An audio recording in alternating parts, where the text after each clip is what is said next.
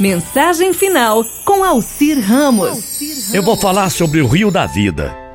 Era uma vez um riacho de águas cristalinas, muito bonito, que serpenteava entre as montanhas. Em certo ponto de seu percurso, notou que à sua frente havia um pântano imundo por onde ele deveria passar. O riacho olhou então para Deus e fez o seu protesto: Senhor, que castigo é esse? Eu sou um riacho tão límpido, tão famoso, e o Senhor me obriga a atravessar um pântano sujo como esse? Como faço agora? Aí Deus deu a seguinte resposta para o riacho: Isso depende de sua maneira de encarar o pântano.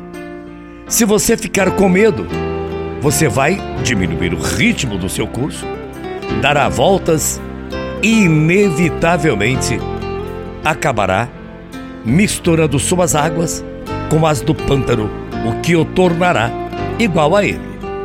Se você o enfrentar com velocidade, com força, com decisão, as suas águas se espalharão sobre ele, a umidade as, a, a umidade as transformará em gotas que formarão nuvens, e o vento levará essas nuvens em direção ao oceano.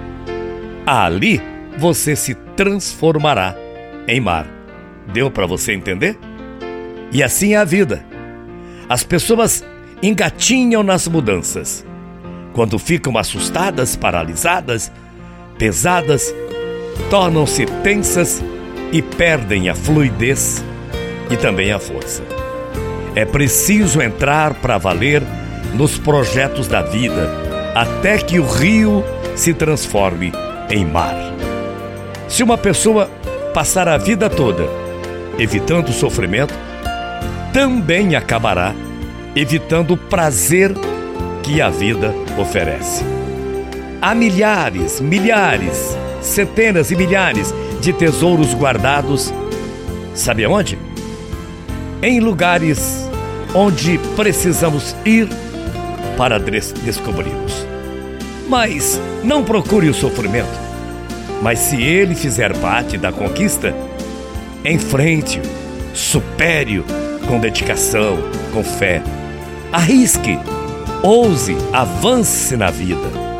Ela é uma aventura gratificante para quem tem coragem de se arriscar e, acima de tudo, muita fé em seus atos.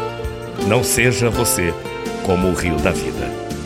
Muita paz e muito axé. Até amanhã, morrendo de saudades. E você sabe disso. Tchau, feia.